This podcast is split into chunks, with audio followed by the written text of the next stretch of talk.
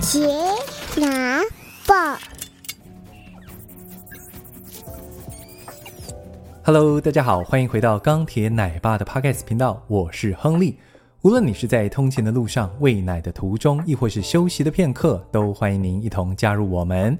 让我们回想看看，我们还在做学生的时候，有感到快乐吗？有感到孤独吗？有烦恼的时候，有对象可以倾诉吗？或是觉得课业压力很重吗？你对老师感到信任吗？你回到家跟爸妈的沟通管道畅通吗？回想我还是学生的时候，我好像蛮不喜欢在教室上课的，我基本上觉得上课是一件很无聊的事情，所以几乎都在玩，跟同学玩，上课就跟同学聊天。我记得我小六的时候啊，因为上课跟同学聊天打闹。然后班导就很生气，就叫我到后面，然后自己看书，不要打扰其他同学上课。我记得那时候真的都没有在上课，在教室后面我就自己看金庸小说，然后就看得津津有味，默默的就在小六的时候把金庸所有的小说都全部看完一遍。看完最后一本的时候呢，我还有一种把关卡全破的爽快感，到现在我还记得那时候的感觉。虽然国小到国中，基本上都没有在上课而，我的成绩依然能够在班上维持前三名，完全都靠我在段考的前一个礼拜，然后每天回家把考试的范围全部都认真的读完一遍，然后就把考试搞定了。我说这些故事不是炫耀说我有多聪明或什么的，而是证明哦，当时我们学校的教育体制的效率有多低。基本上我靠我爸妈教给我的知识，我就可以足以应付考试了。好了。跟我同一个年纪哦，也就是三十几岁的人，如果我们把学生时期的生活满意度，我们就打个八十分好了。经过二十年的时间，教育环境与资源应该都有所进步，家庭的支持应该也是比以前更多。你猜现在学生的生活满意度平均是几分？而福联盟在二零二零年做了一个统计调查。调查十一到十五岁哦，也就是国小五年级到国中三年级的学生，分别做了一个关于生活满意度、身心健康状况、课业压力、学校生活跟家人关系。我们一起来看看现在的小孩子是不是比我们那个时候对生活各方面都更满意了呢？刚刚说我们对生活满意度打了一个很中立的八十分。经儿福联盟的调查，二零一七年主观生活满意度分数是七十九分，二零二零年分数则掉到了七十二点二分，而且是逐年递减。这些学生当中，分数六十分以上的比例，哦，就对生活满意度六十分以上的比例是七十八趴，也就是有二十二趴的学生对于生活满意度是不及格的。这个分数要如何衡量高或低呢？我们就拿 WHO 针对欧美的四十五个国家平均分数，我们来比较。而下面简称就叫 HBSC。HBSC 在二零一八年做的调查，六十分以上的比例是八十八趴，跟台湾的学生相比的话，比我们高了十个百分比。如果一个班上有三十个学生的话，就有六个学生对于生活满意度是不及格的。诶，这样听起来有一点糟诶。以我个人来说，评估学生时期的生活满意度大概可以来到九十分。总觉得当时班上会评估生活不及格的，大概就一两个家里状况可能比较不好的。没想到过了二十年，哦，分数看起来竟然还更糟。再来谈身心健康状况，台湾有四十一点五趴的学生每天吃一次甜食，HBSC 则是二十五趴。我不太确定甜食的定义，面包算甜食吗？哦，如果也算的话，那以前下午第二节下课不是都有一个爱心面包摊吗？国中的时候正在长高嘛，哦，天天肚子饿，几乎每天都会买一块面包来止饥。除了面包，放学还会买鸡蛋糕来当甜点，那应该算是天天吃了吧？OK，甜点就算了，我们来看看万恶的含糖饮料。台湾有四十八点八趴的学生每天喝含糖饮料，几乎可以说是一半了。而 HBSC 超级低的只有十六趴，台湾是别的国家的三倍。其实这题上我也很惭愧啦。哦，印象当中国中我就开始天天喝手摇饮了，现在饮料店越开越多，学生放学之后很容易就买一杯来喝。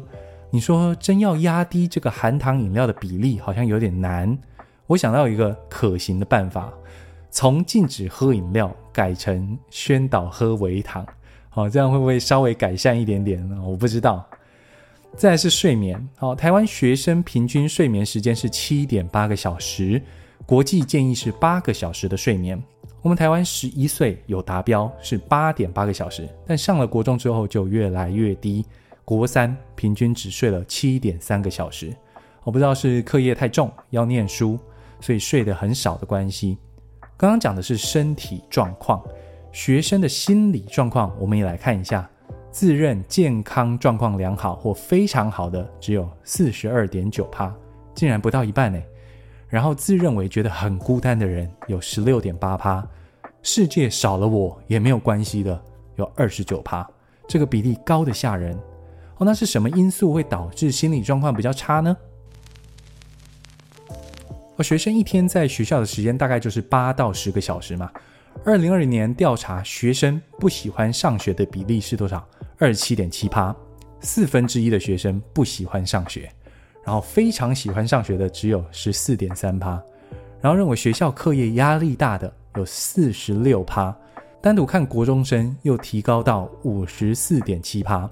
我可见功课压力大是导致心理状况较差的其中一个因素。再，我们看学校老师的相处。有六十八点五趴的学生认为老师在乎自己，有六十八点四趴对老师感到非常信任。换句话说，有超过三成的学生对老师不怎么信任。这题我很有同感，因为我就是那三成的学生。我前面提到，我国小被老师叫到后面去不准上课，我印象非常深刻。我小六就跟这位班导杠起来，然后联合全班的同学来抵制他，吵到后来甚至我要转学了。哦，争吵的原因我现在有点不太记得了，只记得他规定全班都要写近似语，然后上课要念近似语这件事情让我很反感，然后我就偏不写嘛，他就很头痛。印象当中，后来我就跟老师的关系非常非常的差，但我又都考第一名哦，所以他好像蛮讨厌我的就是了。所以这点大概没办法啦，你想想看，一个老师要管全班三十几个学生，统一管理的话，肯定没有办法因材施教。哦，除非小班制才有可能解决这个问题。最后是与家人的关系，每天都有与家长共餐的比例是四十三点八趴，跟国际平均比差不多。但在愿意分享烦恼的心事上，哦，就差蛮多的。愿意把烦恼告诉妈妈的是五十六点六趴，HBSC 是八十五趴。愿意把烦恼告诉爸爸的有四十三点六趴。也低于 HBSC 的七十三趴，相比于爸爸比较愿意跟妈妈说的这个比例比较高，这个很好理解。但愿意跟父母倾诉心情的比例，却跟国际平均比还是低了不少。我不知道是跟华人的传统有没有关系，感觉讲完心情，爸妈就会责备你，或是下指导棋，比较少能够感同身受。尤其是上了国中，开始进入青春期。孩子的自尊与自我认同正在建立，父母应该从小时候的指导转变成陪伴跟指引，家人之间的关系也是影响孩子心理健康很重要的因素。听完这个调查还有分数，你有什么想法呢？我相信从事教育的有很多都是非常用心在做教育工作，但学生打的分数摆在眼前，很难让人忽视。最近又看到课纲又要改了，总觉得改课纲都是芝麻蒜皮的小事。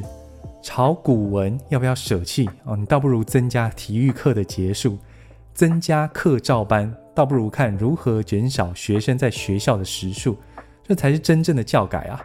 哦，从我们还是学生的时候，已经过了二十年，再看看这份调查，虽然让我们现在做父母的感到有点忧心。学校若无法进步，只能从父母开始做起。多陪伴孩子，畅通跟孩子之间沟通的管道，少让孩子下课后又东补习西补习的，还孩子一个快乐的童年，让我们成为更好的父母。我是钢铁奶爸，我们下次见，拜拜。